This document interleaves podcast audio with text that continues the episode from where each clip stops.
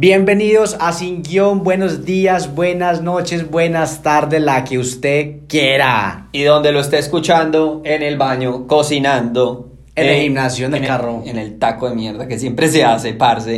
En el taco. Eh, hoy venimos con otro capítulo más de Sin Guión. Aquí con Santi Osorio H en Instagram y arroba Don Brandon Raya al Piso oficial también en Instagram.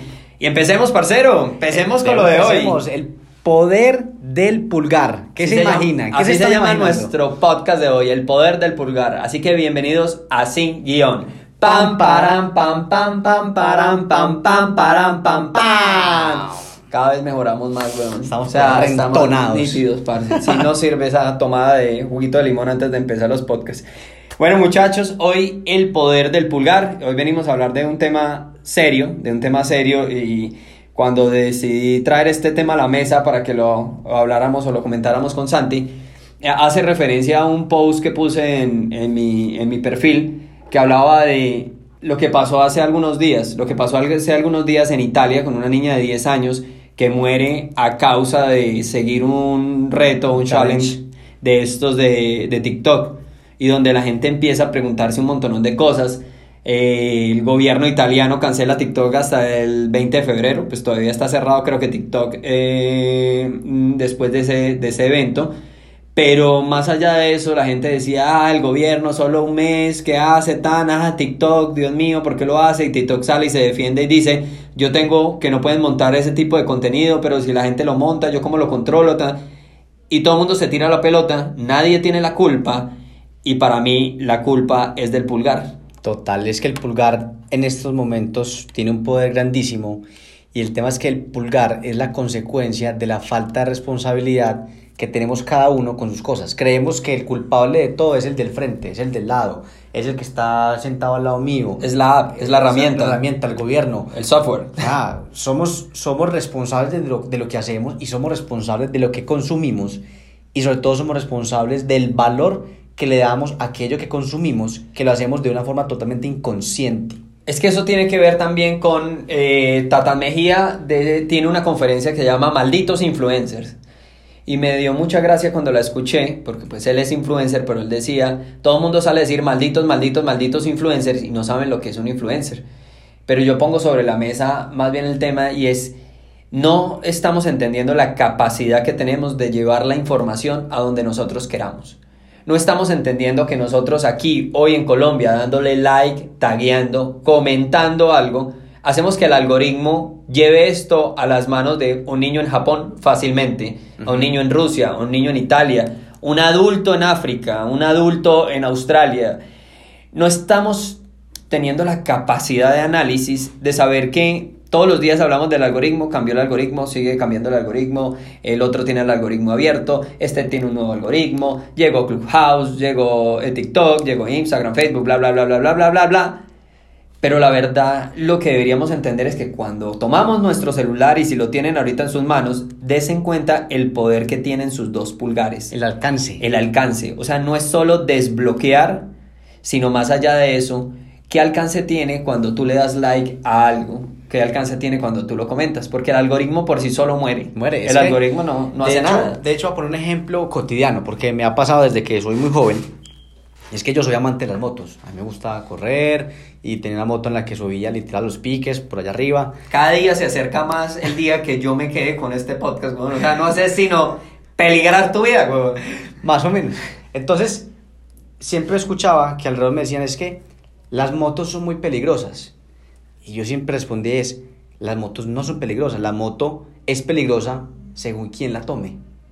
Porque al final es una herramienta. La, la moto no se va a ir a andar sola, sino que va a andar en la forma en que yo la maneje, con la precaución, con, con la destreza, con el límite que yo le pongo, el respeto que le tenga a la moto. La capacidad de tu muñeca de girar y acelerar eso a dos manos. Exacto, que es lo mismo la capacidad de hundir like a un contenido que estás promocionando, porque definitivamente cuando, cuando alguna herramienta tecnológica es gratis, es porque uno es el producto.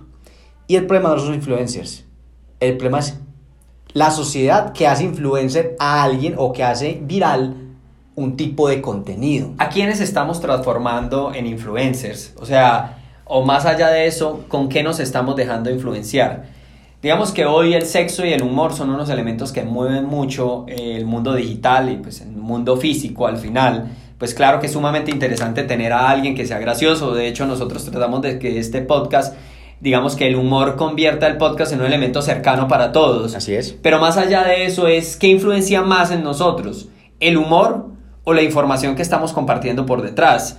Y al final, ¿por qué nos sigue la gente? La gente nos sigue por la información que se comparte en el podcast o por los chistes que hacemos aquí mientras estamos grabando, que ni siquiera son unos chistes guiados porque no tenemos guion, o sea, al final es lo que va saliendo. Somos lo que somos. Somos lo que somos, al igual que todos los que nos están escuchando.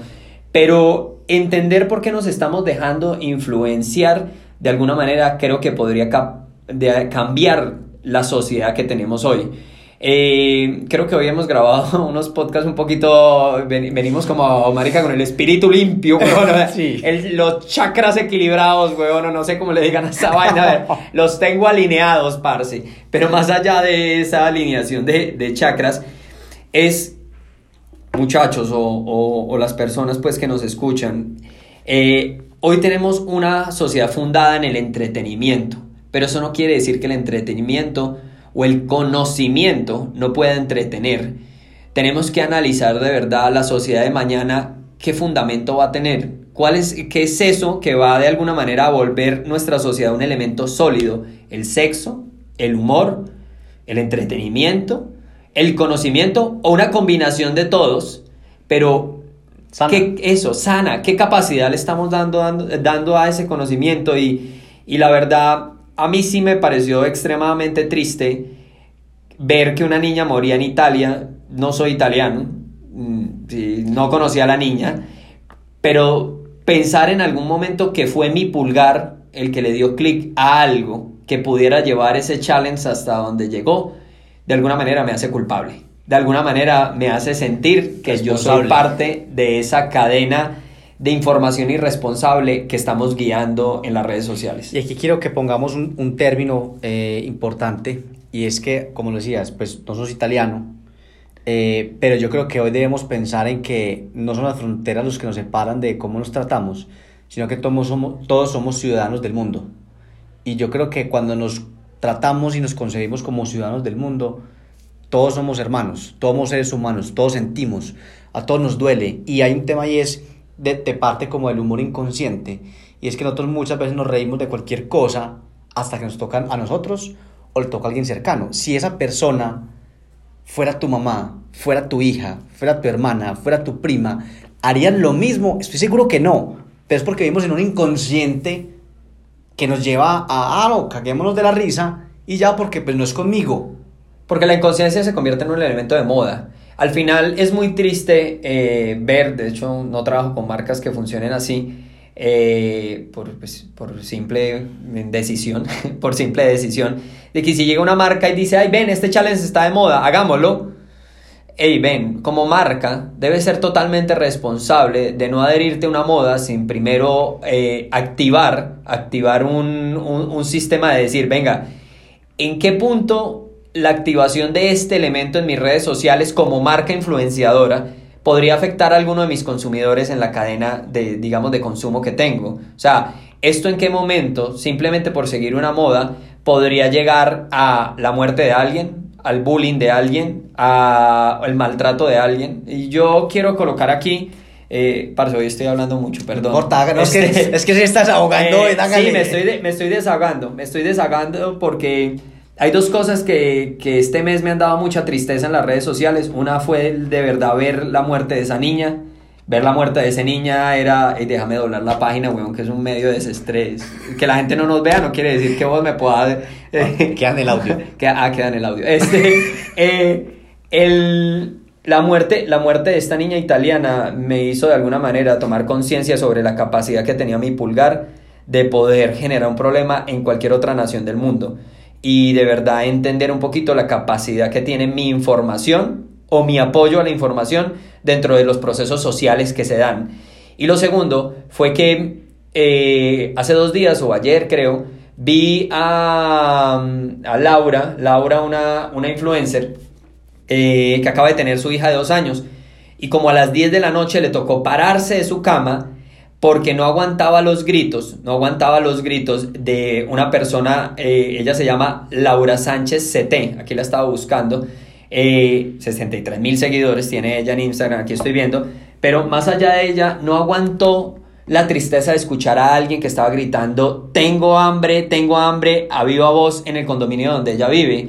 Entonces yo decía, pues eso me tocó, porque yo decía, ¿a dónde está la capacidad que tenemos nosotros en las redes sociales para darnos cuenta que tanto podemos ayudar o que tanto podemos afectar a los demás?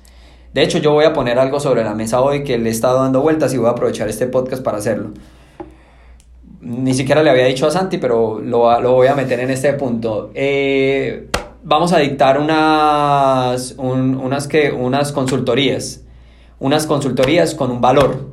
Esas consultorías, el valor que van a tener eh, va a ser donado al 100% y va a ser donado a quién? A personas como este señor que gritaba por esa ventana, tengo hambre, porque hoy con la pandemia nosotros estamos viendo todos cómo transformar nuestros negocios, cómo transformar nuestros modelos, pero ni siquiera nos estamos dando cuenta que la razón real sería cómo transformar nuestro mundo, cómo hacer que los negocios de nosotros, si ya nos están dando para comer, tengan la capacidad de alguna manera de salvar la vida de los otros que nos están salvando, porque aunque exista esa evolución donde muere el que no se adapta, también tenemos la capacidad de permitir que una persona intente adaptarse, intente llegar más adelante y de alguna manera que estos pulgares que tenemos hoy sirvan para algo y no solo para llevar información negativa a los demás. Ya me desahogué, Santi. Muy bien, no, está, bien, pero ¿saben qué me gusta de esto? Y es que, es que Gensei, como ser humano, no como Brandon, como Gensei, y como Santiago, sentimos igual. Y si usted nos está escuchando, pues también puede sentir lo mismo. Y yo creo que eso hace parte de la esencia de Sin Guión, y es que somos seres humanos y sentimos y nos duele. Y hay muchas cosas que nos pueden suceder. También lo importante es qué hacemos con eso que nos duele, con eso que compartimos. Y yo creo que es una de las preguntas que nos hacen muchas veces a nosotros es, ¿y ustedes por qué están grabando eso? Si ustedes tienen sus negocios y viven de eso.